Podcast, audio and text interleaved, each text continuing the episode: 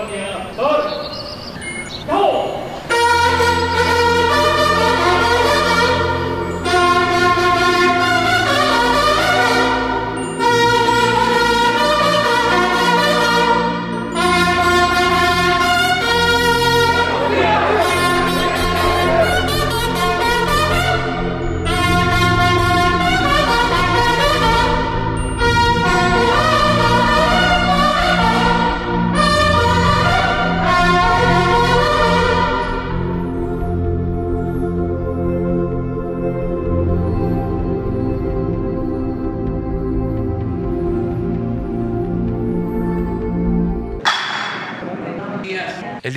nos da muchísimo gusto que nos acompañen enfermeras, representantes de un sector que es eh, fundamental en todo lo relacionado con la atención médica. Son las enfermeras las que están más tiempo con los pacientes, han sido ahora con la pandemia esenciales, fundamentales, heroínas, han estado permanentemente atendiendo a enfermos, a infectados, a personas eh, que han padecido por COVID. Y hoy es el Día de las Enfermeras y estamos gustosos de que se les entregue un reconocimiento simbólico a quienes eh, están presentes y a todas las enfermeras. México, nuestro abrazo, nuestra felicitación, nuestro reconocimiento, nuestro agradecimiento por su actitud humanista, fraterna, solidaria. Un abrazo a todas las enfermeras de México. En nombre del gobierno que represento, creo que también lo puedo decir, en nombre de nuestro pueblo por todo lo que han hecho. Son heroínas, eh, héroes, heroínas, enfermeros, enfermeras de eh, nuestro país.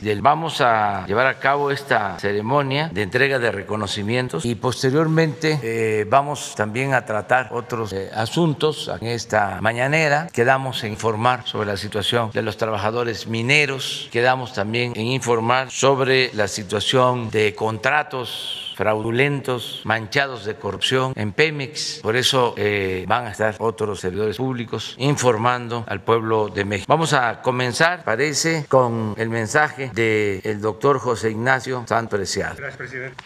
Muy buenos días. Licenciado Andrés Manuel López Obrador, presidente de la República. Doctor Jorge Carlos Arce Varela, presidente del Consejo de Salud General de Salud. Señoras secretarias, distinguidos miembros del presidio. Distinguidas enfermeras que hoy reciben su merecido reconocimiento. Compañeras, jefas de enfermería del sector. Señoras y señores. En alguna celebración eh, del Día de la Enfermera, cuando yo todavía era clínico eh, en mi vida hospitalaria, se me acercó una compañera y me dijo, doctor, hoy le escribí a los Santos Reyes y le pedí dos cosas. Uno, poder cursar la maestría y el otro que algún día se celebre un día para nosotros y nosotras el gremio de enfermería. Ella era muy dedicada en su profesión y logró su cometido, eh, la maestría y el ascenso en el escalafón del hospital. Su otra petición apenas se cumple hoy, a 15 años de distancia. Como saben, en México las enfermeras y los enfermeros celebran su día cada 6 de enero, celebraban su día cada 6 de enero, coincidiendo con el Día de los Reyes Magos, debido que en 1931, hace 90 años, el doctor José Castro Villagrán, director del Hospital Juárez de México, calificó a las enfermeras y enfermeros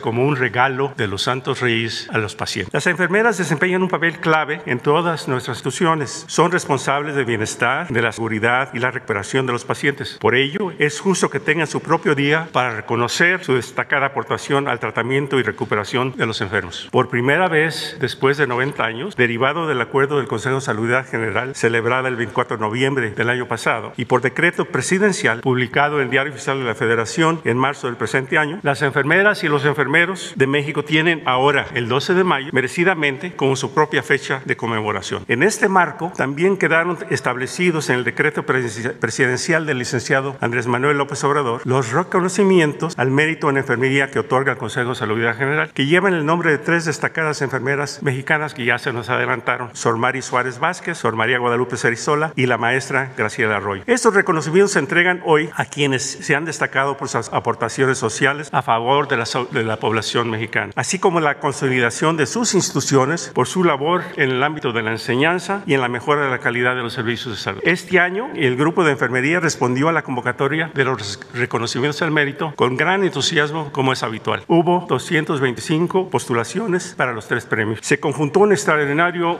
jurado con reconocidas enfermeras mexicanas de diferentes partes de nuestra República, representadas de distintas instituciones del sector, a quienes agradezco su total disposición para analizar, todas las candidaturas, dilucidar y determinar en forma consensuada a las ganadoras que obtendrán la medalla de diploma y una aportación en numerario, tal como dice el decreto. El 12 de mayo es el Día Internacional de Enfermería. Ahora también es el Día Nacional de Enfermería en México. Se celebra en honor de Florencia Nightingale, una enfermera escritora estadística británica que nace el 12 de mayo de 1820, hace 200 años, y a quien se le considera como la creadora del primer módulo conceptual de enfermería. Es reconocida también por sus aportes estadísticos, sanitarios y epidemiológicos en la atención de los pacientes. Su trabajo, además, fue la fuente de inspiración de Henry Dunant, fundador de la Cruz Roja. Un informe de Nightingale acerca de las condiciones de vida de los soldados heridos en la guerra de Crimea impulsó al secretario de guerra inglés, Sir Sidney Herbert, a enviar la Crimea. El 21 de octubre de 1854, ella y un batallón conformado de 38 enfermeras fue enviado a Crimea. Nightingale y sus compañeras de trabajo reformaron y limpiaron el hospital de campaña a pesar del escepticismo de médicos y oficiales, que no es habitual de ellos, claro. Lograron disminuir la tasa de mortalidad. El Día Internacional de Enfermería, cuyo lema es una voz para liderar, una visión de futuro para la atención de la salud, busca este año mostrar cómo la enfermería mirará hacia el futuro y cómo esta profesión transformará la próxima etapa de la atención médica. Concuerdo con el lema porque la enfermera de México, sea el sector o de la medicina privada, siempre es propositiva, no es estancada, se profesionaliza y mira siempre hacia adelante con la única intención de ampliar sus conocimientos y mejorar la calidad de la atención. Muchísimas felicidades a quienes hoy merecidamente reciben estos reconocimientos. Muchísimas gracias y les invito a seguirnos cuidando.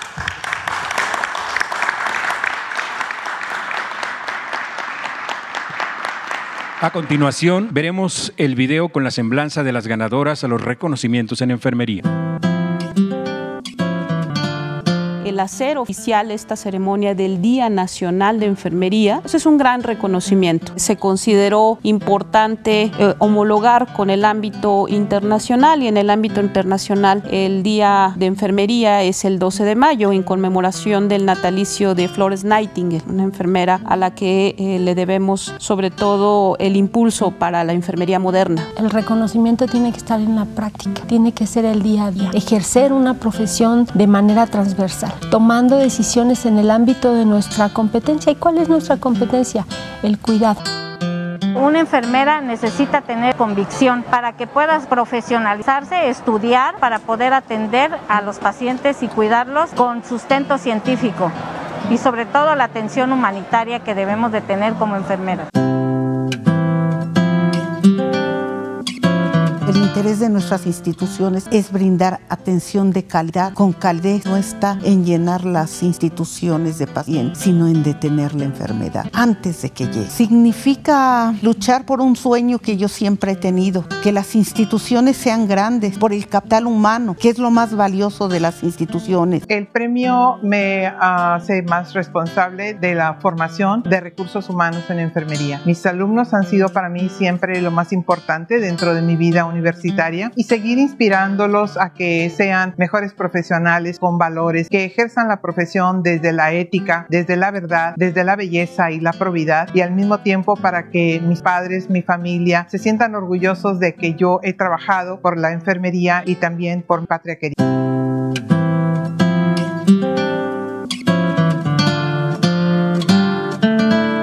Creo que la enfermería es una ciencia, pero también es un arte que requiere de cualidades especiales como la sensibilidad, la empatía y la creatividad. Este premio tiene un significado especial para mí porque representa la satisfacción que siento de poder ayudar a mi país. Enfermería está presente en todas las etapas de la vida, desde el nacimiento hasta la partida de las personas. La celebración del Día de la Enfermera son todos los días. Ese agradecimiento es individual de cada persona porque vive un momento de sufrimiento y eso le da un stand-by en su vida de decir, wow, soy vulnerable a cualquier cosa. Y gracias a ellos, a los enfermeros, a las enfermeras, estoy bien.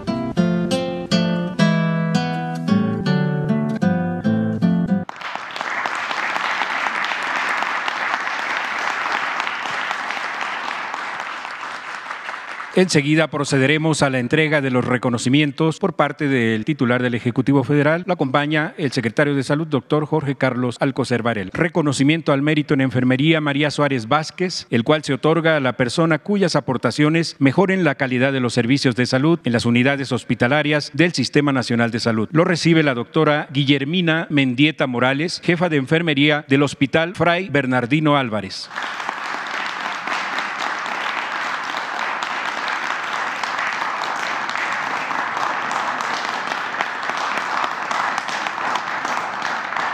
Reconocimiento al mérito, eh, podría pasar por favor a su lugar. Reconocimiento al mérito en enfermería, María Guadalupe Cerizola Salcido. Se otorga a la persona que destaque por su contribución a la investigación e innovación tecnológica o por su destacada labor en el ámbito de la enseñanza que haya favorecido el progreso en la práctica de la enfermería. Lo recibe la doctora Sandra Olimpia Gutiérrez Enríquez de la Universidad Autónoma de San Luis Potosí.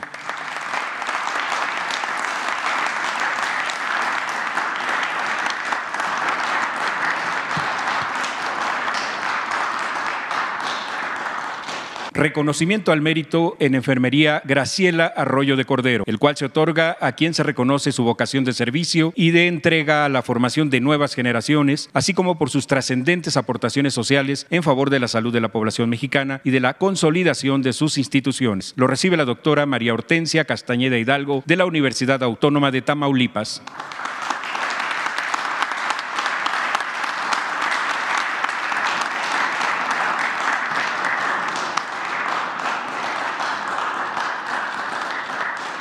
Muchas gracias. A continuación, el mensaje del doctor Jorge Carlos Alcocer Varela, presidente del Consejo de Salubridad General y secretario de Salud. Su permiso, señor presidente, muy buenos días a todas y todos. Es un gusto estar hoy con ustedes para conmemorar una labor tan importante y reconocida a nivel internacional como es la enfermería. El 2020 se recuerda porque mexicanas y mexicanos valerosos, admirables, con fortaleza, entereza y plenos de convicción y amor por la vocación, ofrecieron sus vidas para salvar a quien fuera, a quien cruzara su camilla. El 2020 lo recordaremos porque entendimos que la enfermedad no solo está en clínicas y en hospitales, ya que el riesgo de, a la enfermedad, a la muerte o a los accidentes están en todos lados y pueden llegar en cualquier momento. En el 2020 aprendimos que sin ustedes, enfermeras y enfermeros, muchos de nosotros no estaríamos aquí. Compañeras y compañeros, la enfermería es muy importante para la transformación de nuestro sistema de salud. Ustedes son la primer fila para atender padecimientos y frenar la propagación de la muerte y de la enfermedad, porque como lo saben, no solo es COVID-19, sino muchos y muchos otros padecimientos que a diario llegan a nuestro sistema de salud, que a diario llegan a sus manos. Este día es un reconocimiento merecido que les damos a ustedes, enfermeras y enfermeros, pero también es un día de reflexión y de compromiso. Ustedes, con ese espíritu valeroso y admirable, arriesgan su vida para salvarnos a todos. Por eso no les podemos fallar y luchamos desde todos los frentes para mejorar sus condiciones laborales, su vida emocional y su conocimiento ante las adversidades. La enfermería en nuestro país tiene una larga tradición de voluntad y hoy la cuarta transformación les hace un reconocimiento como pueblo que recibe y sobrevive por su atención, estableciendo por decreto presidencial el 12 de mayo como el Día Nacional de la Enfermería por su contribución histórica en la mitigación, contención de la pandemia y dedicado también a la memoria del personal de enfermería caído en el cumplimiento de su deber. Mucho honor y respeto. Gracias por su servicio, gracias por su pasión. Así lo reconocemos, así lo muchas.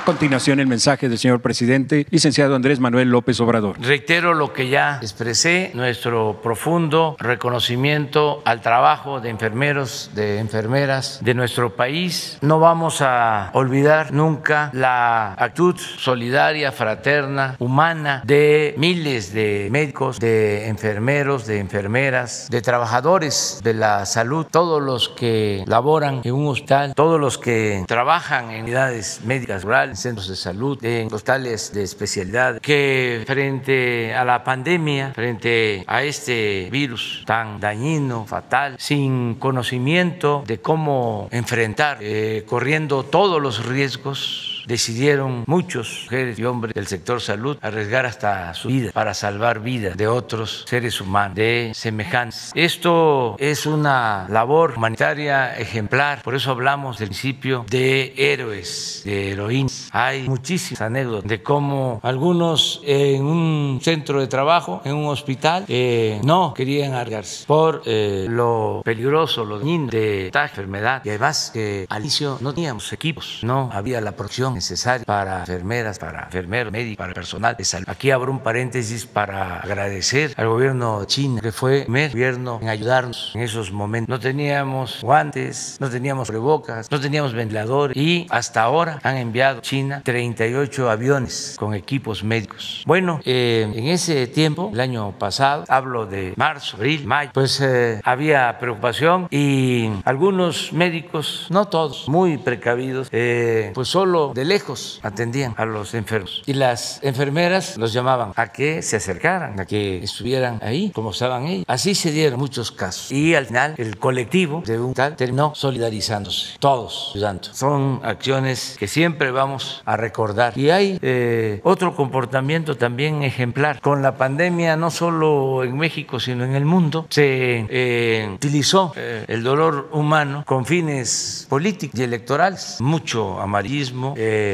mucha desinformación y muchas acusaciones a la autoridad. Incluso promoción para que los médicos, las médicas se rebelaran plena pandemia. Esto lo constatamos en México, pero se dio en todo el mundo. Y los médicos, los enfermeros, las enfermeras no escucharon el canto de la sirena y se dedicaron a consumición humanitaria. No tuvimos un paro, no se polizó la atención eh, a la pandemia. Lo mismo ahora con la vacunación. Se cerró filas. La salud es primero. Y una cosa es la politiquería, el oportunismo, el querer sacar raja del dolor humano y otra muy distinta es la misión de ayudar, de servir, de salvar, como lo han hecho los médicos, los enfermeros, las enfermeras, los trabajadores de la salud de nuestro país, a los que les rendimos homenaje. Muchas felicidades a quienes recibieron estos reconocimientos y un abrazo fraterno a todos los enfermeros, a las enfermeras de México. Que viva la enfermería, que vivan los enfermeros, que vivan las enfermeras de México.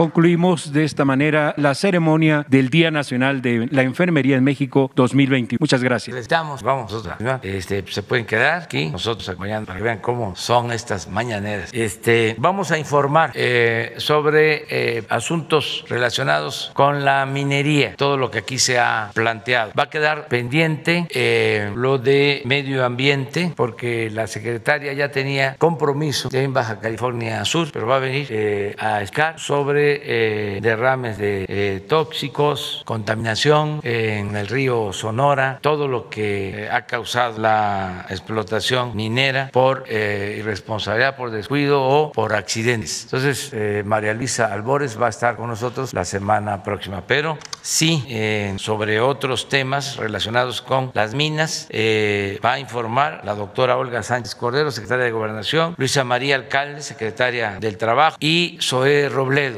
director del Seguro Social. Entonces comenzamos con la doctora Olga Sánchez. Muy buenos días, con su venia, señor presidente. Pues en cumplimiento a la instrucción y como parte de las acciones que se llevan a cabo en beneficio y promoción de la gobernabilidad en nuestro país, la Secretaría de Gobernación, en coordinación con otras secretarías de Estado, concretamente con la Secretaría del Trabajo y la Secretaría de Economía, y también con los gobiernos locales, ha servido la Secretaría de Gobernación como facilitador del diálogo para la atención de seis conflictos mineros en los estados de Sinaloa, Baja California, Guerrero, Zacatecas, Querétaro. Con esta intervención se han escuchado las voces de los interesados y se ha logrado generar acuerdos consensuados en beneficio de todas las partes interesadas. Si me pueden pedir favor para que vayan pasando, sí, ya la segunda ya va. En el tema de la mina de San Rafael en Cozalá se ha dado un seguimiento puntual y me permitiré exponer algunas de las acciones realizadas para su acción. Eh, la situación que concierne a la mina de Cozalá desde enero del 2020 se ha fundado en la exigencia de los trabajadores por la aplicación de un contrato colectivo de trabajo, así como las medidas referentes al medio ambiente y a la salud. Asimismo, existía una disputa entre organizaciones sindicales por la titularidad del contrato colectivo de trabajo. En febrero y agosto del 2020 se realizaron diversas diversas acciones tendientes a acercar las posiciones y a buscar entablar un diálogo entre las partes. El 17 de septiembre, la Junta Federal de Conciliación y Arbitraje llevó a cabo un recuento para definir la titularidad del contrato colectivo. Para el 20 de septiembre, la Junta Federal de Conciliación y Arbitraje reconoció al Sindicato Nacional de Trabajadores Mineros, Metalúrgicos, Siderúrgicos y similares de la República Mexicana como el titular del contrato colectivo. Y como consecuencia de lo anterior, que aquí es importante decirlo, se presentaron dos juicios de amparo por lo que la titularidad del contrato colectivo de trabajo está aún en tribunales. También eh, hacer un llamado muy respetuoso a los tribunales que tienen estos dos juicios de amparo para que pudieran resolver a la brevedad posible y nosotros eh, en las negociaciones tener la certeza ya sobre la resolución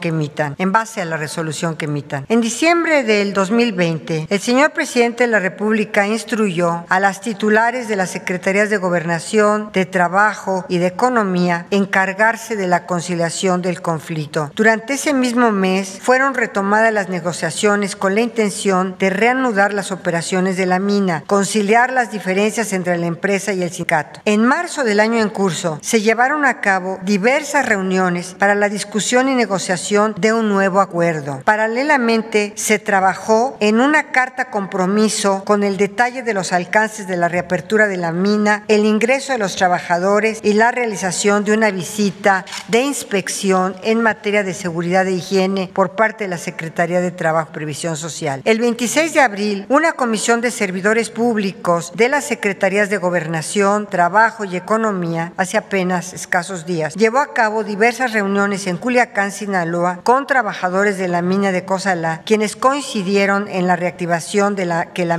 en que la reactivación de la mina es una prioridad. Actualmente, las partes se encuentran en placas sobre los términos de la reapertura de la mina y el ingreso de los trabajadores. Y aquí hacemos un llamado tanto a la empresa minera como a los trabajadores a avanzar en las diversas posiciones que se tienen de eh, la recontratación de algún grupo de trabajadores para que ya podamos avanzar en la reapertura de la mina. Esto sería cuanto, señor. Con su permiso, presidente, informaremos eh, respecto al asunto de la mina de Cananea, el reparto proporcional del 5% del valor accionario. Primero, poner en contexto, este conflicto se origina eh, a partir de la privatización de la mina de Cananea en 1990, en la que se acordó que para la terminación de las relaciones laborales se otorgaría el equivalente al 5% de las acciones de la mina. Dichos recursos no fueron entregados sino hasta después de 14 años con la firma de un acuerdo entre la empresa y el sindicato minero titular del contrato colectivo, en donde se evaluó el 5% de las acciones en 54 millones 84 mil dólares americanos. La entrega de los recursos provocó inconformidad. Por un lado, hubo trabajadores que consideraban tener derecho a la parte proporcional y que no habían recibido pago alguno. Otro grupo de trabajadores que recibieron distintas cantidades y consideraban que el pago era incompleto. Y por su parte, el sindicato que ha sostenido ser el propietario de dichos recursos. Adelante. A partir del 29 de abril de 2005 se iniciaron una serie de demandas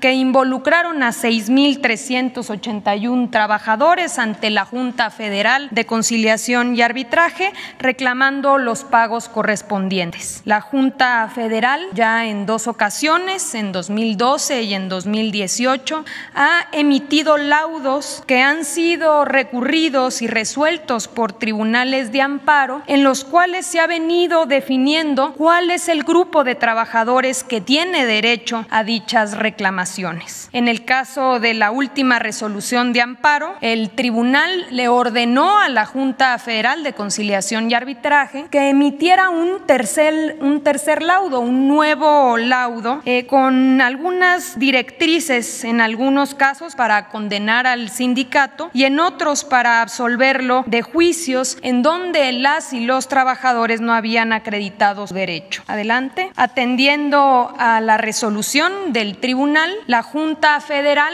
emitió un laudo el pasado 7 de abril de 2021, en donde en 15 expedientes se absuelve al sindicato de las prestaciones que le fueron reclamadas y en seis de los expedientes se condena al sindicato minero para hacer efectivo el derecho de la distribución proporcional de 54 millones de dólares que involucra a 708 trabajadores y a 389 para el pago de las diferencias pendientes. Frente al laudo se interpusieron seis recursos de amparo, cuatro por parte de 462 trabajadores inconformes, uno por parte del sindicato minero y otro más por parte de Napoleón Gómez Urrutia, secretario general del sindicato, por lo que este asunto está pendiente de ser resuelto por los tribunales de amparo. Aquí está la línea del tiempo, vemos el, el inicio de este conflicto, 1990, con la privatización de la mina, el compromiso del pago del 5%, en octubre de 2004 el convenio, eh, en, en octubre de 2012 este primer laudo, en abril de 2018 el segundo laudo y finalmente en abril de este año este tercer laudo con la presentación de los seis amparos. Respecto, también informaremos respecto al, eh, a la huelga de Tasco, después de 14 años de conflicto eh, y de una huelga estallada por instrucciones del presidente López Obrador, la Secretaría del Trabajo inició las mesas de diálogo entre eh, el sindicato eh, minero y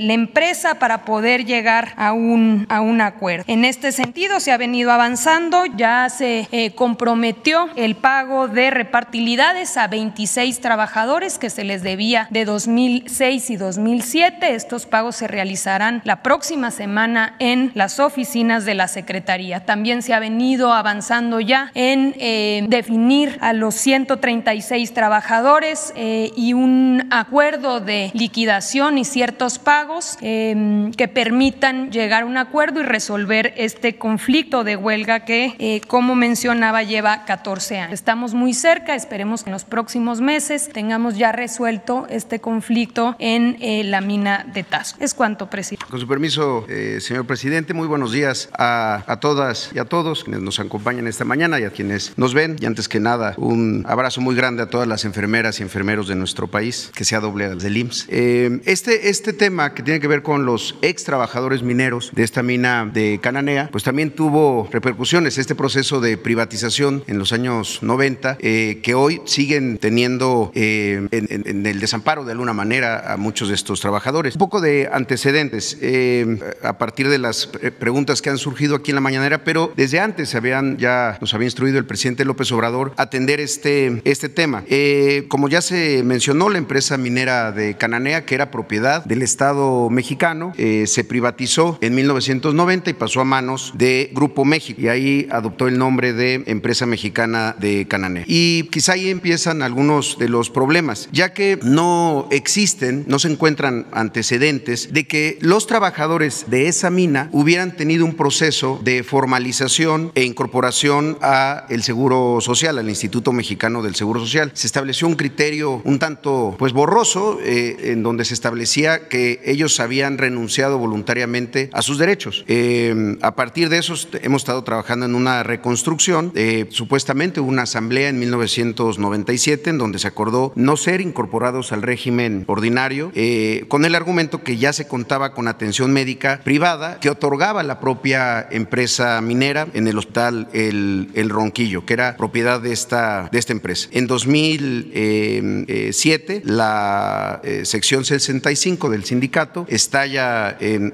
huelga contra la compañía mexicana de Cananea y eh, la siguiente, entonces la prestación médica que se daba en este hospital de El Ronquillo eh, se cancela, se cierra el, hospital y es dado en comodato al gobierno del estado de Sonora de aquellos, de aquellos años. Se firman convenios con la autoridad eh, local para poder seguir dando atención médica a los eh, extrabajadores y en, eh, en 2009 la empresa concluye la relación laboral entre Mexicana de Cananea y el sindicato. En ese momento se contaban con 2.800 trabajadores. Hay una recontratación de algunos de los trabajadores ahora por la empresa Buenavista vista del cobre y se empiezan a otorgar servicios de salud a, tanto a los mineros recontratados como a algunos eh, de los mineros eh, retirados, de los que ya estaban eh, jubilados. Estos servicios de salud se otorgan desde entonces, tanto para los trabajadores activos como para los retirados en el hospital que está en el parque de Tamosura, en el Hospital General de, Cananea, que opera la Secretaría de Salud del gobierno del estado de, Sonora.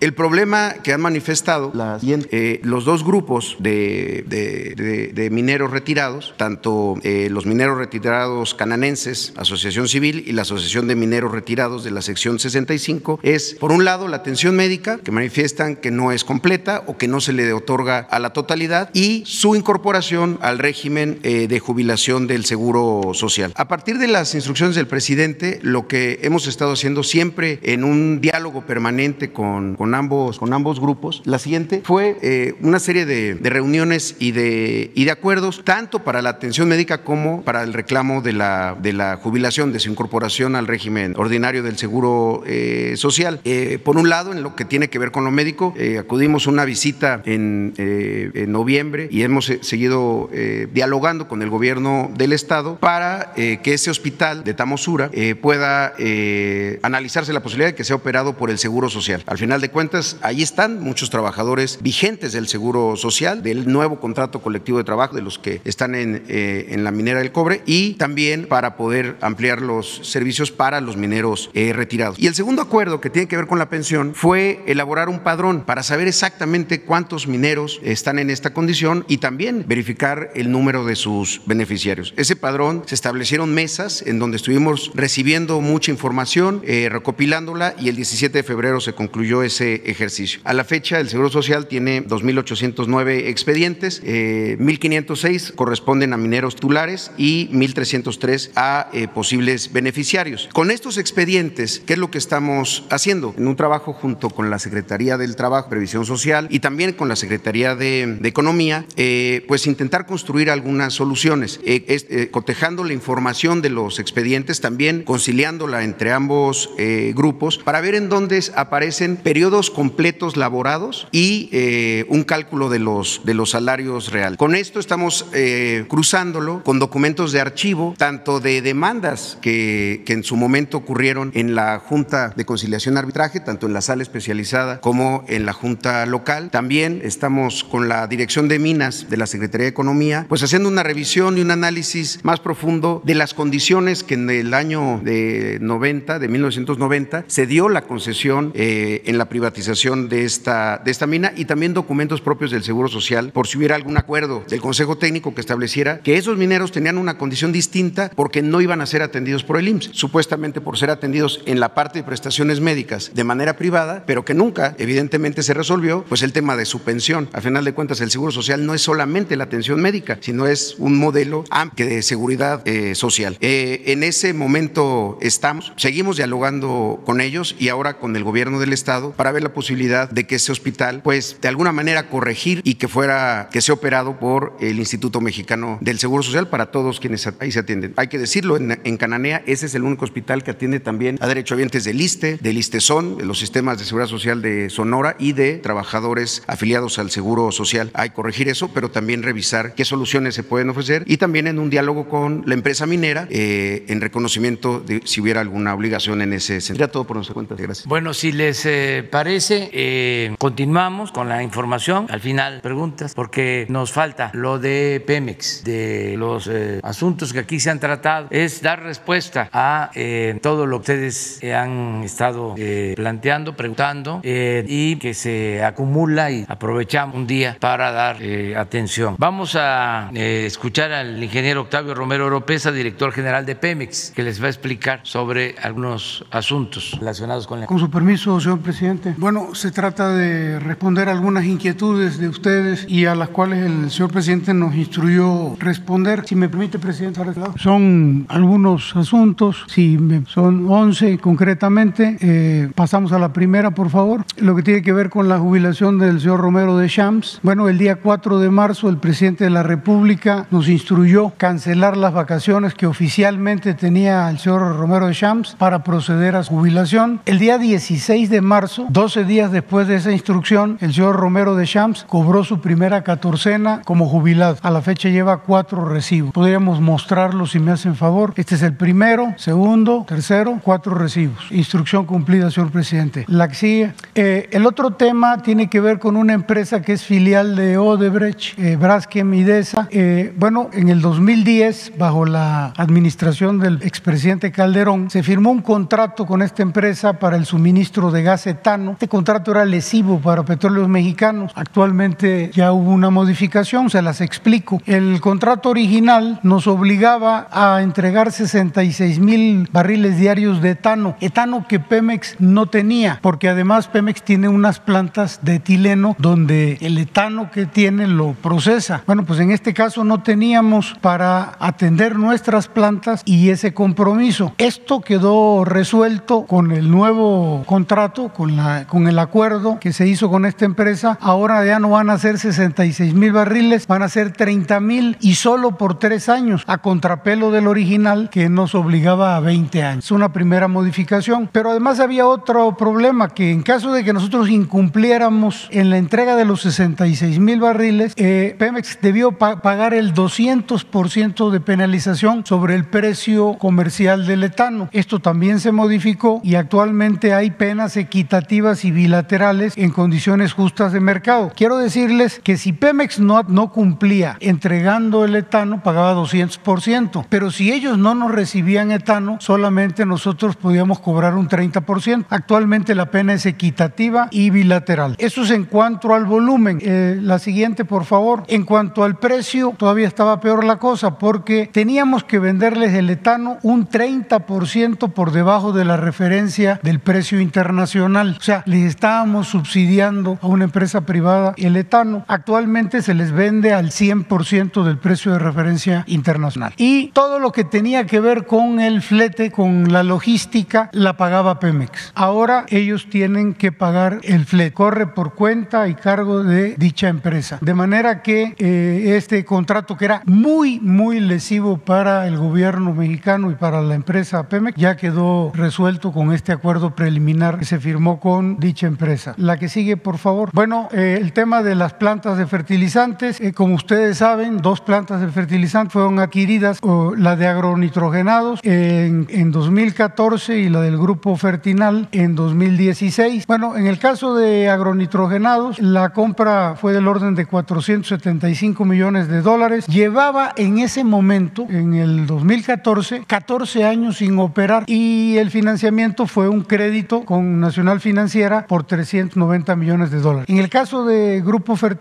la compra fue en el 2016, está en Lázaro Cárdenas, Michoacán, e incluía una mina de roca fosfórica en San Juan de la Costa, Baja California, y el financiamiento fue también con crédito de Nafin, Bancomex, Banco Azteca, por el orden de 635 millones de dólares. Es muy importante saber que en ambos casos se pagaron sobreprecios en agronitrogenados 216 millones de dólares y en el caso de Fertinal 194 millones de dólares. La que sigue, por favor. Bueno, eh, adicionalmente al crédito hubo que invertirle a la planta, pero en otras administraciones, en la anterior, pero no lograron arrancarla. Estas plantas, entre lo que llevaban parada 14 años y los 7 años después de compradas, llegaron a un punto de 21 años sin operar. Bueno, en esta administración hemos continuado con ese proceso de rehabilitación y ya en octubre del 2020 se inició la producción de urea, en el caso de agronitrogenados. Y también se llegó, y esto es muy importante, a un acuerdo reparatorio con el vendedor para que devuelva el sobreprecio de la planta de agronitrogenados. El sobreprecio era del orden de 216 millones de dólares y estos se van a reinvertir de acuerdo con instrucciones del presidente en las plantas de fertilizantes para rehabilitarlas, mejorarlas. En cuanto a Fertinal, estamos haciendo los diagnósticos técnicos para rehabilitar esa infraestructura. Hay presentada desde luego una denuncia penal ante la Fiscalía por ese sobreprecio que también se pagó y bueno, ambas hoy día están produciendo fertilizante para el programa de entrega de fertilizantes del gobierno federal. Y bueno, eh, decir que el presidente de la República ya nos instruyó que consolidemos las distintas áreas de fertilizantes de Pemex en una entidad que vuelva a fungir como el suministrador nacional de fertilizantes para garantizar la producción de fertilizantes que el país necesita. La que sigue, por favor. Bueno, hicieron una pregunta también en cuanto a Deer Park. Deer Park es una refinería que en un 50% es propiedad de Pemex y el otro 50% 100% propiedad de la empresa Shell y que está en Houston, Texas. Eh, decían eh, eh, cuando hicieron el cuestionamiento que esta empresa estaba manejada por una filial de Pemex que se llama PM Holdings y que estaba en los Países Bajos, tenía su domicilio fiscal, que tenía la tesorería centralizada allá. Bueno, así funcionaba antes. lo que aquí se dijo es cierto, pero para el pasado. ¿Cómo funciona hoy este esquema? Bueno, es una filial de Pemex, se llama Holdings Holanda, depende de PMI Norteamérica y es la que tiene las acciones de Deer Park, del 50% de las acciones. Pero el 100% pertenece a Pemex, el domicilio fiscal está en Pemex, la tesorería está centralizada en Pemex, los ingresos de crudo se transfieren al día siguiente que se reciben a Pemex, se entregan los dividendos a Pemex y las operaciones son revisadas por la Secretaría de Hacienda Crédito Público. De manera que efectivamente operaba de esta manera poco transparente, hoy opera de manera totalmente transparente en México. Eh, la que sigue, por favor. También preguntaron que si cuántas empresas filiales tenía la comercializadora de Pemex. Pemex tiene una comercializadora que se llama PMI Internacional. Bueno, inicialmente tenía 25 filiales y 5 empresas. Hemos transferido o, consolidado 5, fusionado. Hemos reducido 8. Quedan al día de hoy 12 y la meta es llegar a 10. Eh, algunos de ustedes podrían preguntar, ¿y por qué no se desaparecen todas? Bueno, porque estas 10 empresas que aquí aparecen, cada una de ellas tiene una función específica que no es fácil de eliminar. Algunas son dueñas de acciones, otras están operando, otras tienen almacenamientos, otras son propietarias de ductos. En fin, creemos que esto sería lo ideal para trabajar de manera eficiente. La sigue, por favor. Bueno, eh, el presidente habló en días pasados de una planta coquizadora que se va a construir en Tula. Aquí hacer un poquito la, la historia muy breve de decir que en México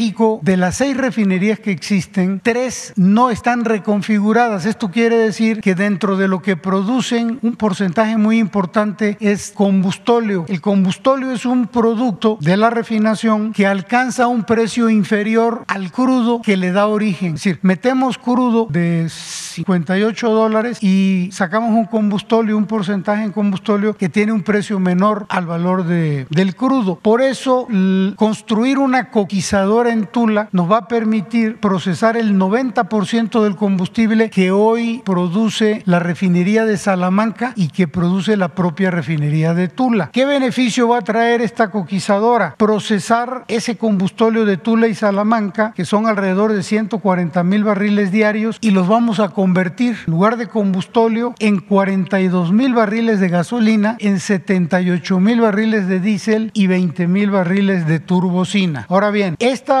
coquizadora en Tula la iniciaron en administraciones pasadas, en el 2014, le habían invertido ya 1.004 millones de dólares, pero la suspendieron en el 2016, está parada. Y ahora ya el presidente instruyó que se reactive ese proyecto para evitar que esos recursos se pierdan y se chatarricen. Y bueno, estamos en ese proceso, se requiere una inversión adicional de 2.640 millones de dólares para los próximos tres años, pero es fundamental para alcanzar la autosuficiencia energética. Esto nos va a dar un adicional de 42 mil barriles más de gasolina, 78 mil de diésel, 20 mil de turbocina y nos va a permitir alcanzar la autosuficiencia en combustible. Por eso es muy importante este proyecto. La sigue, por favor. Bueno, eh, también se habló de que se vendían, se vendieron algunas plantas a privados dentro de las refinerías. Aquí me permitía hacer un, un esquema muy simplificado de una refinería. Este es el crudo, entra a la refinería. La refinería tiene muchas plantas. Digamos que estas son las más importantes. La de destilación, las hidrodesfuradoras, las reformadoras, en fin. Y dentro de estas plantas importantes de una refinería está la planta de hidrógeno. La planta de hidrógeno o el hidrógeno es fundamental, es estratégico en una refinería porque elimina el azufre y el nitrógeno del hidrocarburo. Esto es indispensable para producir combustibles limpios. Por eso la planta de hidrógeno es estratégica y muy importante. La sigue, por favor. En el gobierno anterior se tenía la intención de vender todas las plantas de hidrógeno de las seis refinerías. Solo alcanzaron a vender Tula y Salamá y Madero. De hecho, vendieron también Cadereyta. Pero en esta administración cancelamos esa venta desde el... En realidad tenían vendida tres. Ahora, ¿cómo opera estas dos plantas que ya se vendieron? Pemex recibió por la planta de hidrógeno de Tula 53 millones de dólares, casi 53 millones. A la vuelta de 3.5 años, dado que requerimos esa planta, estamos pagando renta al nuevo dueño. En 3.5 años ya le pagamos el 94% de lo que ellos nos pagaron a nosotros. Ya le pagamos más de 49 millones de dólares, pero todavía faltan 15 años más en el contrato, lo que nos va a llevar a pagar 261 millones de dólares por una planta por la cual recibimos 52. Lo mismo ocurre en el caso de Madero. Recibimos 32 millones de dólares al venderla. Después de tres años hemos pagado más de 27 millones, el 85% de lo que pagamos y nos quedan más de 15 años y vamos a alcanzar a, pagar en ese tiempo 146 millones de dólares por una planta de la que solo recibimos 32. Ahora, cuando transcurran los 20 años de este contrato con estas empresas, esas plantas van a seguir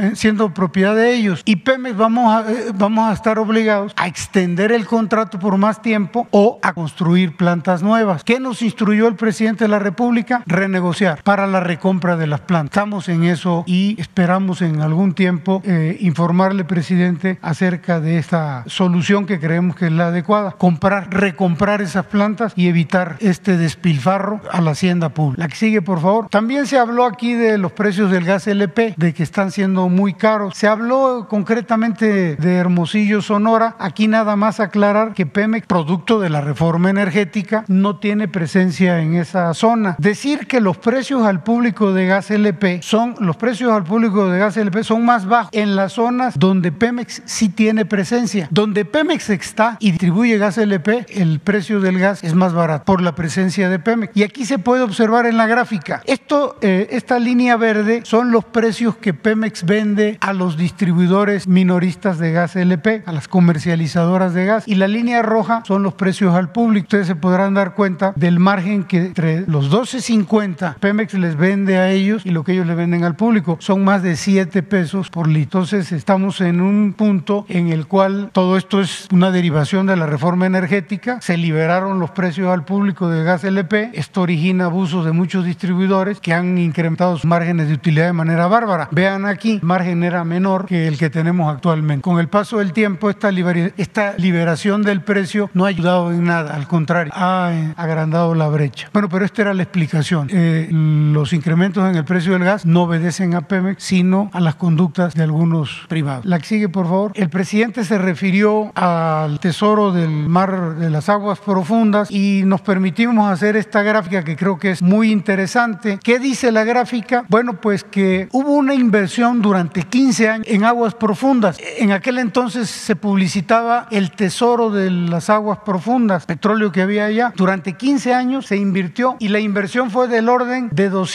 241 mil millones de pesos. Y a la vuelta de 15 años, esta es la producción de aceite y esta es la producción de gas. Cero. No se ha obtenido una gota de aceite ni un pie cúbico de gas. A contrapelo, en esta administración del presidente López Obrador, eh, hemos en dos años invertido cerca de 80 mil millones de pesos en campos nuevos. Hoy día tenemos 186 mil barriles diarios de aceite de estos campos nuevos y 415 millones de pies cúbicos de gas diario de producción. Es decir, con una inversión tres veces, cuatro veces menor, 8 por 4 por 3, 24, tres veces menor, en dos años, 186 mil barriles diarios de aceite, 415 millones de pies cúbicos de gas. Entonces, este, pues es, no requiere ya mayor explicación la gráfica. Este es el famoso tesoro de, las aguas profundas que todavía no lo hemos mostrado. La que sigue, por favor. Esta gráfica también es muy importante y nos la, solicitó el presidente.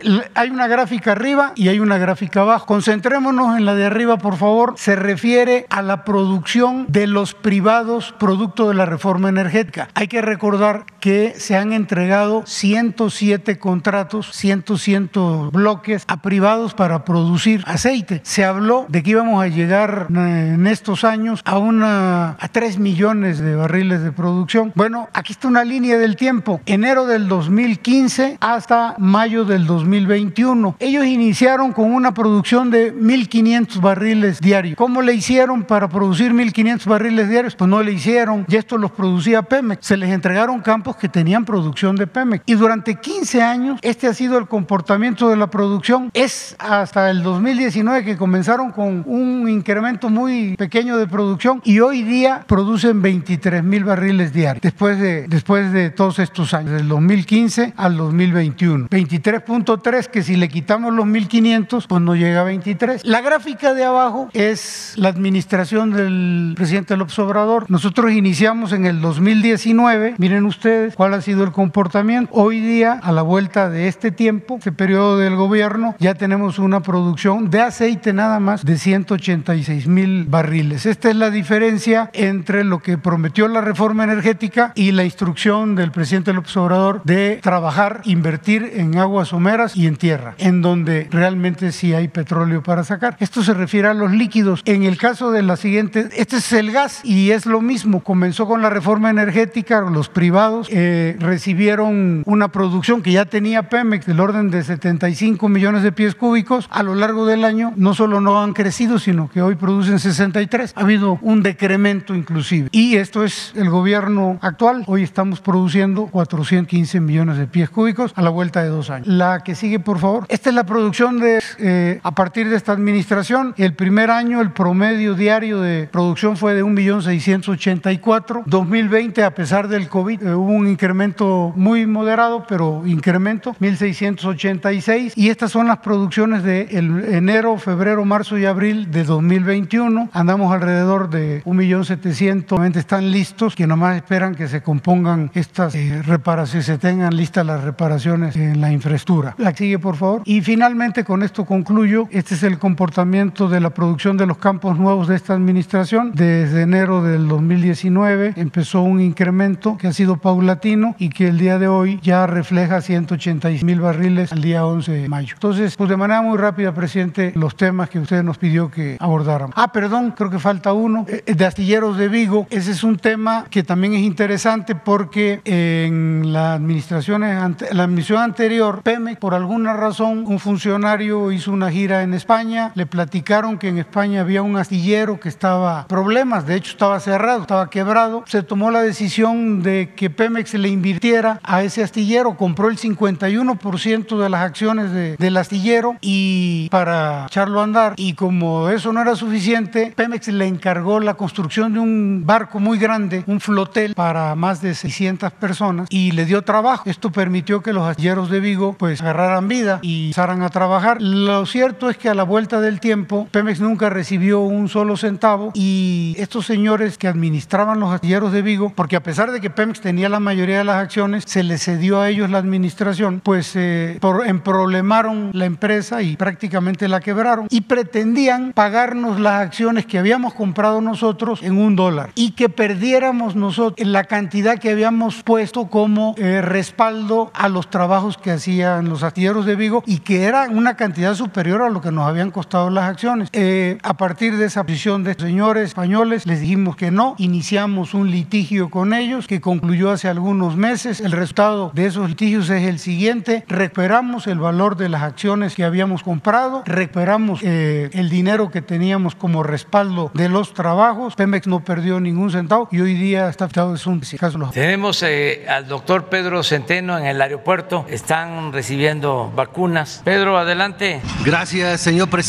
Buenos días, tenga usted. Felicidades a las enfermeras, a los enfermeros y un saludo cordial a los compañeras y compañeros allá. El día de hoy vamos a recibir, señor presidente, el vuelo número 43 de Pfizer que trae 250.380 vacunas y este laboratorio con este envío llega a 11 millones 495 mil 445 dosis de Pfizer que representa el 41% del total de vacunas que hay en el país. Con este embarque, señor presidente, que es el número 47 y el vuelo 61, tenemos ya en el país 27 millones 929 mil 65 dosis en nuestro país para seguir nuestro plan nacional de vacunación contra COVID, señor presidente. Muchas gracias, eh, Pedro. ¿A qué horas llega el avión? 9.18 de la mañana está aquí con nosotros. Muy bien, adelante, adelante. Gracias, gracias. Cidades. Igual, gracias, señor presidente. Ahora sí vamos. La compañera, la otra compañera, la otra compañera. Tres. Gracias, presidente. Buenos días, Judith Sánchez Reyes, corresponsal de imagen del Golfo de Veracruz. Aprovechando la visita del director de PM, quisiéramos preguntarle eh, cuál es su opinión acerca de la situación de crisis que se está viviendo en las empresas eh, de la industria eh,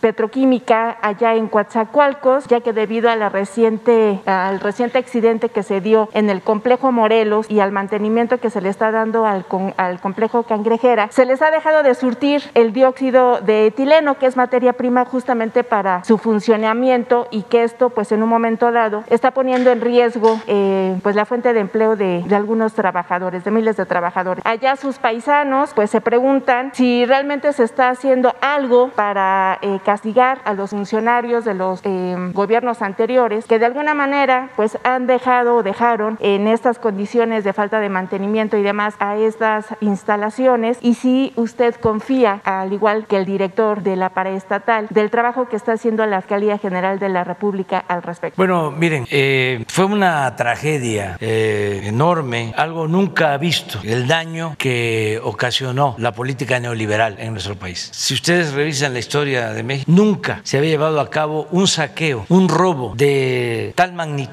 como el que se realizó en 36 años del periodo neoliberal, de 1983 al 2018. Saquearon México. Los españoles dominaron México 300 años, tres siglos, y se saqueó al país. Pero aunque parezca increíble, fue mayor el saqueo en estos 36 años del periodo neoliberal. No hay precedente en la historia. Y en el caso de la industria petrolera, pero así este, está la industria eléctrica y así está todo. Por ejemplo, este modelo de que se venden plantas que eran de la nación, del pueblo, eh, en las refinerías, negocios jugosos, contratos a 20 años, terminan de exprimir a Pemex y a los 20 años las plantas siguen siendo de los empresarios o traficantes de influencia que obtuvieron esas plantas. No pasan a formar parte del patrimonio público. Lo mismo hicieron con los reclusorios. Privatizan los reclusorios, contratos a 20 años, hay que pagar 16 mil millones de pesos por año por ocho reclusorios, estén llenos o no estén llenos, tengan o no tengan reclusos, y a los 20 años, así era el contrato, se les quedaban los reclusorios a los empresarios. Entonces, todo fue así. El caso de la industria petrolera fue un eh, desastre, porque nuestro país tenía producción de petróleo crudo, tenía capacidad de refinación de su materia prima, no comprábamos gasolina en el exterior, en el extranjero. Todo lo que se consumía de gasolina se producía en México. Ahora tenemos que comprar el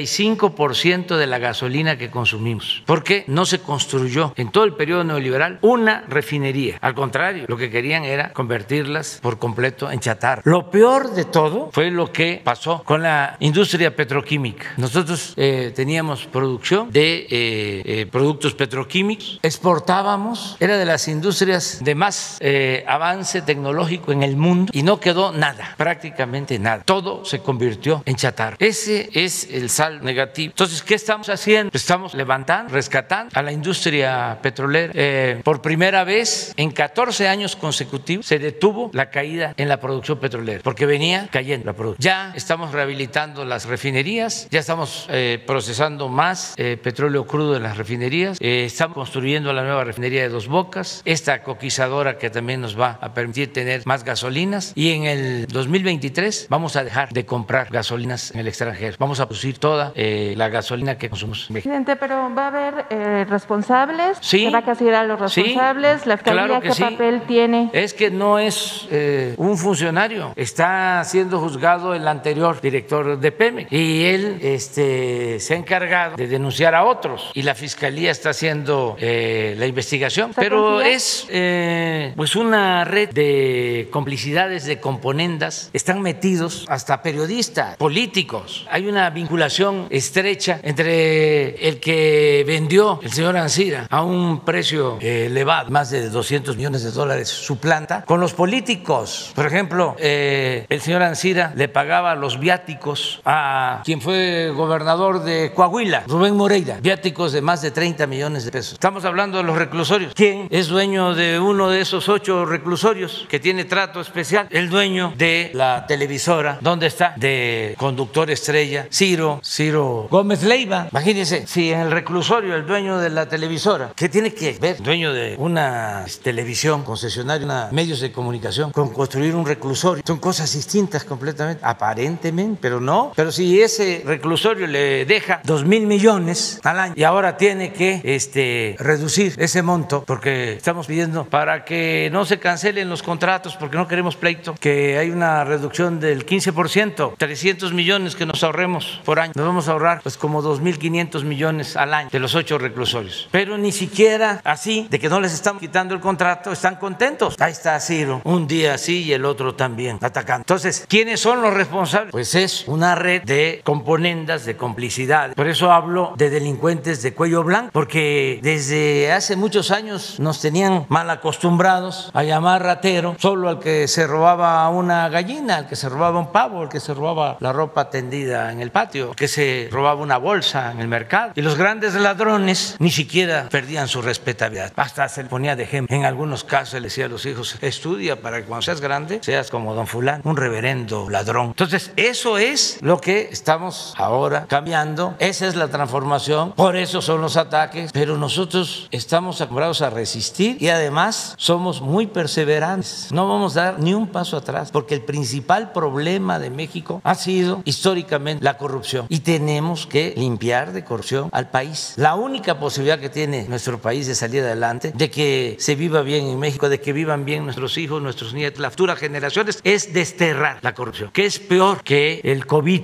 que cualquier pandemia es eh, eh, una eh, enfermedad peor que la malaria, de lo más funesto que hay, la corrupción. Entonces, ¿cómo se va a castigar? ¿Cómo se puede castigar? Porque no alcanzarían las cárceles, los juzgados. Así está la situación. Es más, lo dije en mi discurso de toma de posición. ¿Qué es lo que estamos haciendo? Pues evitando que eso siga sucediendo y que nosotros gobernemos con el ejemplo, que prediquemos con el ejemplo, que no se permita la corrupción en el país y que el pueblo decida. Va a haber una eh, consulta en el mes de agosto de este año. Los ciudadanos van a decidir si quieren que se juzgue a los expresidentes Salinas, Cedillo, Fox, Calderón, Peña Nieto. Van a decidir el pueblo porque ya eh, se acordó en el Poder Legislativo y en el Poder Judicial. Se va a llevar a cabo esta consulta. Entonces, no es un funcionario, dos, o como se hacía antes, eh, presentar archivos expiatorios para engañar en el terreno de eh, la industria petrolera. Acuérdense cómo Salinas este, utilizó lo del encarcelamiento de Hernández Galicia, líder sindical de PEME, Joaquín Hernández Galicia. ¿Qué pasó en el gobierno de Salinas? Pues fue el que entregó todos los bancos, entregó las empresas más importantes de México, las empresas del pueblo. Cananea, que era una empresa pública, ¿quién le entrega? Salinas. Y así otras, muchas empresas. Esta empresa que estamos este, ahora mencionando, la de fertilizantes, éramos antes de la política neoliberal autosuficientes, producíamos los fertilizantes que consumía el país. Con Salinas se privatizaron todas las plantas de fertilizantes, desapareció Fertimex y esta planta se le entregó a un político de Coahuila y ese político de Coahuila la vendió al señor Ancira, pero como consideraron de que no era negocio, la dejaron ahí 14 años y en el gobierno anterior deciden comprarla. Ya era prácticamente chatar y pagan más de 200 millones de dólares adicional a lo que realmente valía. Y así todas las operaciones. Entonces, el problema es acabar la corrupción. Yo acabo de estar en Minatitlán hace una semana y fui para felicitar a los trabajadores de PEMES, los técnicos de PEMES, porque gracias a ellos, como gracias a todos los trabajadores de México, a los electricistas, a los trabajadores del sector salud, a las maestras, a los maestros, gracias a los trabajadores es que estamos rescatando a nuestro país y vamos a salir adelante porque México merece un mejor destino y tenemos todos los, sobre todo un pueblo bueno, trabajador, para convertir a México en una potencia y sobre todo de que haya justicia,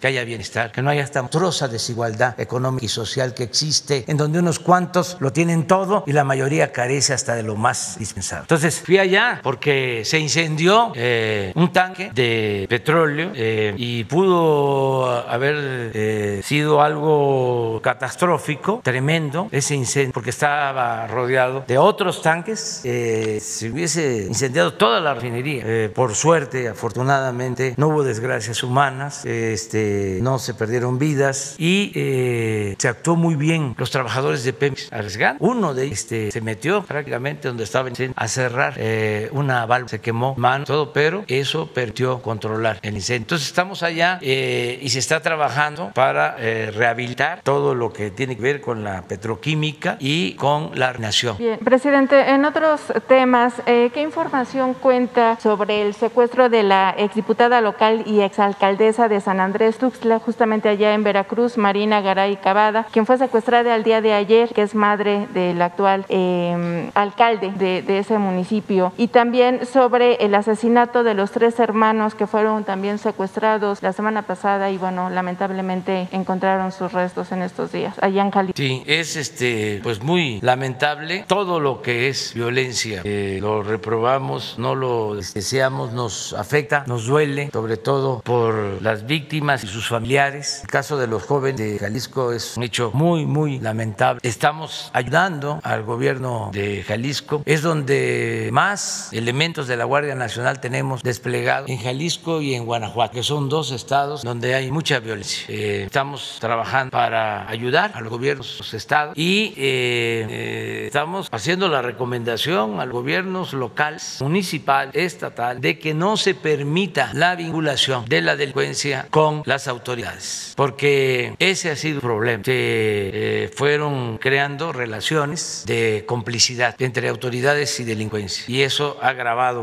en los dos estados. Bueno, en Jalisco, lamentablemente, asesinaron al exgobernador de ese estado. Guanajuato, lo mismo con autoridades. Entonces, tiene que separarse por completo la autoridad de la delincuencia. Eh, no permitir que delincuentes o representantes de delincuentes ocupen cargo y que no haya contubernio ni venta de plazas. Todo eso que se fue creando, que hace mucho daño. Vamos a seguir eh, trabajando en eso. En el caso de San Andrés, eh, Tuxtla, Veracruz, tenemos ya toda la información de lo que sucedió el día de ayer, el secuestro de la mamá del presidente PAN. Decíamos que esté bien la señora, decir a quienes secuestraron, estamos atentos, pendientes, que no vamos a permitir a nadie que se afecte la integridad física de ninguna persona, que el que comete un delito va a ser castigado, ya no hay vida. Tengan eso presente. asesinaron a dos mujeres en Soliacac, en Veracruz, ya hay detenidos, ya este, se está por aclarar de que fue un robo que se cometió en este caso. Ahí está la justicia. Se secuestró y se asesinó a una gente en Nochistlán, Oaxaca, y ya están presos los que cometieron el crimen, este, incluida la presidenta municipal que eh, fue involucrada en este hecho también lamentable. Entonces, no queda nada impune, nada va a quedar impune. Y aún cuando el presidente municipal, que seguramente eh, tiene información, están exigiendo dinero, no quiere poner en riesgo vida de la mamá, aun cuando él dice que no participemos, no lo estamos haciendo por respeto este, a su decisión, pero eh, llegado el momento vamos a actuar. Entonces, ojalá y esperen a la Eso es lo que puedo. Finalmente, presidente, eh, saber si usted eh, sabe el motivo por el cual el gobierno de la Ciudad de México escogió a la empresa noruega DNV para hacer el peritaje del accidente de la línea 12. Pues llama mucho la atención, dado que esta empresa, bueno, pues no está, digamos, especializada en temas de estructura, sino más bien es especialista en gestión de riesgos en el, en el sector energético. Entonces, por eso la pregunta de si usted en las pláticas que ha tenido con la jefa de gobierno le ha comentado esto, han tratado el tema. No, no tengo esta información. Lo que sí le puedo decir es de que Claudia Sheinbaum es una gente honesta, capaz y que el peritaje eh, se va a ajustar a lo que se necesita para conocer la verdad. Estoy seguro de eso. Eh, no conozco las características de la empresa, pero eh, creo que la jefa de gobierno sabe de estas cosas, es profesional y eh, escogió lo mejor, seguramente. Y lo más importante aquí es que eh, Claudia es incorruptible, incorruptible. Entonces, a los familiares de las víctimas, ella personalmente lo está atendiendo eh, y estoy seguro que pronto vamos a tener ya el TAM para saber qué falló, si hizo mal el trabajo la actora, este, si eso fue lo que orinó la catástrofe, la desgracia, si es la actora, si fue por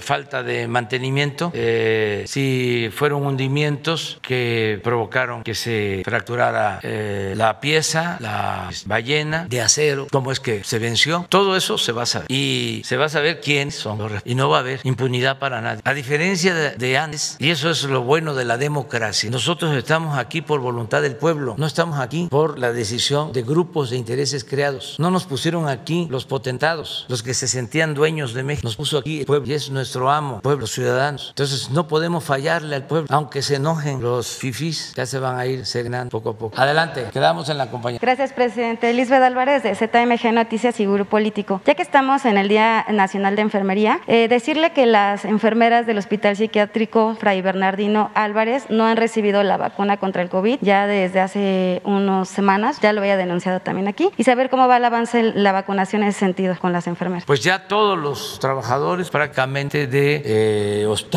que atienden COVID, todos, enfermeros, enfermeras, médicos, camilleros, todos, todos, todos han sido vacunados. Deben de estar algo. Los que no se han podido vacunar son eh, médicos en general que no están en eh, hospitales COVID, pero pronto también les va a llegar ya su turno porque estamos eh, recibiendo suficientes vacunas. Yo espero que para finales de este mes ya estemos a punto de terminar, cuando menos con una dosis a la población de 50 hacia adelante. Ya vamos a comenzar con eh, mujeres embarazadas, que es una población vulnerable que hay que atender de acuerdo a la recomendación de los especialistas. Y ya estamos por terminar, creo que en unos 10 días más, antes de que concluya mayo, terminamos de vacunar a todos los maestros, tanto de escuelas privadas como de escuelas públicas, para el regreso o reinicio de clases presenciales. Entonces vamos avanzando. Este, no tenemos ningún problema acerca de envíos de vacuna. Al contrario, se logró que se establecieran dos plantas de producción de vacuna en México son las que nos están ayudando. Entonces, pero sí tomamos en cuenta lo que estás diciendo. Ahora toman nota tanto el doctor Alcocer como el doctor Hugo. Gracias, presidente. Y en otro caso, presidente, saber qué información tiene usted sobre eh, el abuso ginecológico de 17 mujeres migrantes en el centro de detención en Irwin, en Georgia, entre ellas dos mexicanas. A una de ellas le hicieron la histerectomía y a otra de ellas la lamparoscopía sin su consentimiento.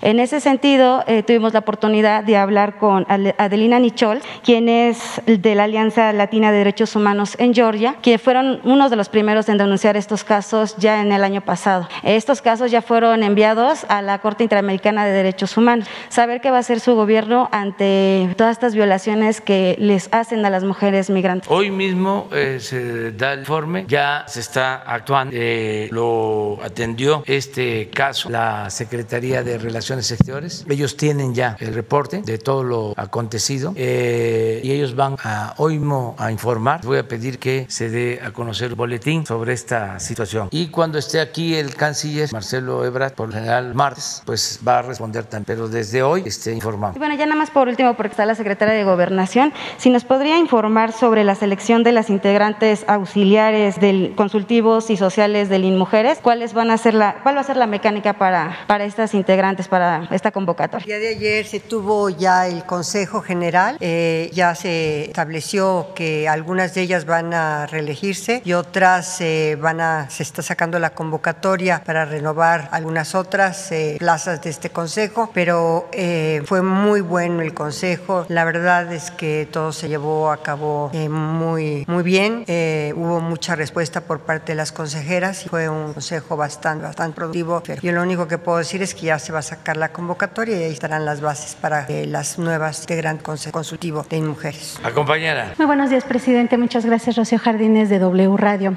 Hacerle diversos cuestionamientos, presidente, en primer lugar sobre, eh, tras esta situación del candidato de Nuevo León, eh, de la Garza, que usted eh, pues denunció el uso de las tarjetas eh, que se entregaba para las mujeres, pues también hay diversos señalamientos, eh, presidente, porque eh, no es el único caso. Hay eh, promesas por la entrega de tarjetas. Está Carlos Lomelí, el candidato de Morena a la alcaldía de Guadalajara, que también está prometiendo la entrega de tarjetas para incluso descuentos en, en insumos de la canasta básica. También ha prometido tarjetas la candidata de Morena al gobierno de Nuevo León, Clara Luz Flores, el candidato también del Partido Verde al gobierno de San Luis Potosí, Ricardo Gallardo, que incluso pues ha dicho que se ha dicho que ya repartió las tarjetas eh, para eh, a cambio de eh, algunos datos de, la población. Saber si usted también va a presentar denuncias en estos casos, cómo se le va a dar seguimiento y también comentarle el día de ayer en los micrófonos de W Radio, pues dijo el presidente del INE que usted al haber reconocido que metió las manos en este proceso electoral está violando el principio de imparcialidad. Si esto así. Bueno, mire, este, qué bien que este, tuvo efecto nuestra denuncia, porque eh, es un eh, mal el que se entreguen tarjetas o despensas o se compren votos en las elecciones. El comprometerlo esta imagen. Está muy mal eso. Eso es antidemocrático. El voto tiene que ser libre, secreto. No debe haber nada a cambio. No es una mercancía. Entonces, si hicimos una denuncia y este, salen otros casos, qué bueno. Y hay que denunciar todos los casos, sean del partido que sean, porque es ilegal la compra del voto. De manera directa o simulada. Acuérdense de las tarjetas que se daban de Soriana, lo de Monex. Eso no se puede permitir. Y si no le gusta al director del el INE, es su problema, porque él no es demócrata. Ya lo ha demostrado lo suficiente. Un demócrata no puede permitir que se compren los votos. No se puede hacer de la vista gorda ante eh, un fraude. Un demócrata tiene que denunciar cualquiera que impida la libre eh, manifestación, el ejercicio del derecho a votar, que es sagrado. Eso es la democracia, es la esencia de la democracia, que el pueblo eh, decida libremente, elecciones limpias, libres. ¿Se debe reformar entonces esta forma de hacer campañas, presidente? Porque siempre ha sido utilizado Ah, estas sí. promesas, inclusive, bueno, Pero, de, de- de entregar este- dinero a adultos mayores, a entregar, o sea, siempre ha existido No, esta no, no, no, no, no, no somos iguales. No, no, no, no, no te vayas tan rápido. Este, porque lo que estás, este, Sí, es que siempre ha habido eh, Pretendiendo, la- sí. promesas de, de, de- de Sí, campaña no, entregar no. recursos. Cada quien tiene su programa y eso se puede plantear. Pero yo nunca he entregado despensa, ni he entregado tarjetas, ni he comprado votos, porque nosotros tenemos principios, tenemos ideales y no eh, eh, estamos acostumbrados a triunfar a toda costa, sin escrúpulos morales.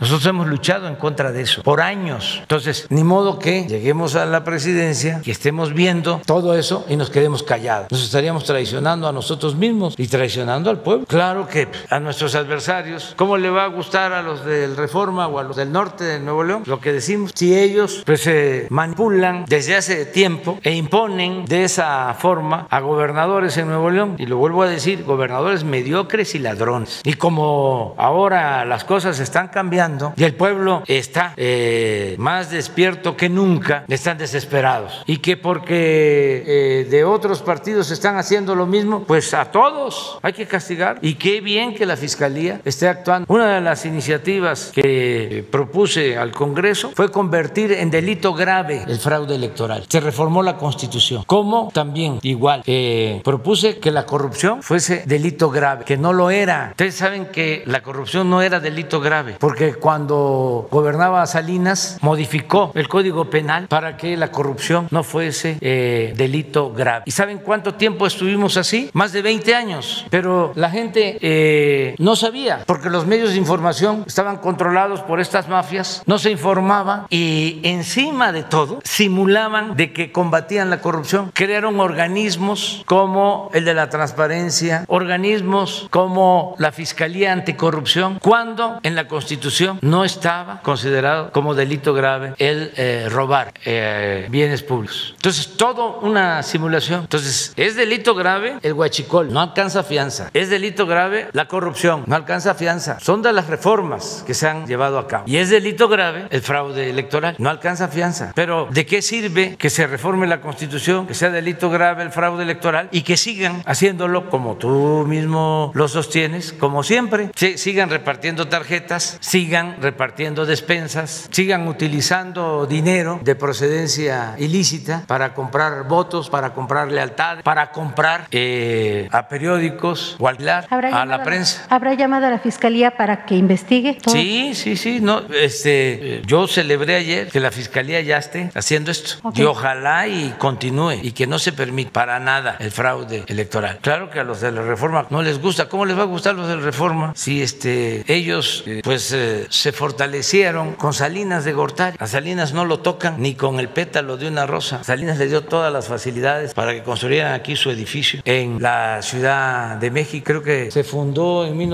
1993, ¿no? 94 con Salinas. Ya estaba ya en Nuevo León, el norte, también salinista y se llenó acá. Este, el Universal, porque es su enojo el del Universal. O sea, ya hablé del enojo de, de Ciro, ¿no? A ver, lo voy a volver a plantear. El dueño de la televisora donde está Ciro tiene un contrato, entre otros, de un reclusorio que teníamos que pagar alrededor de 2 mil millones al año. Ahora tienen que reducir ese monto en 300 millones, porque era mucho. Van a seguir ganando y no se les cuestiona todo lo que este, se les ha pagado de tiempos atrás, pero son 300 millones los que ahora nos vamos a ahorrar. Pues entiendo que por eso es el enojo. Y como está Ciro ahí, pues diario, Ciro en contra de nosotros. Y dicen, no, es que Ciro no recibe dinero del gobierno. No recibe dinero del gobierno de manera directa. Puede ser que de manera directa no. Pero si una empresa hace un negocio jugoso de esos, le puede pagar a Ciro hasta un millón de pesos mensuales. ¿Cuánto este, significa al año? 12 millones para un negocio de 2 mil millones.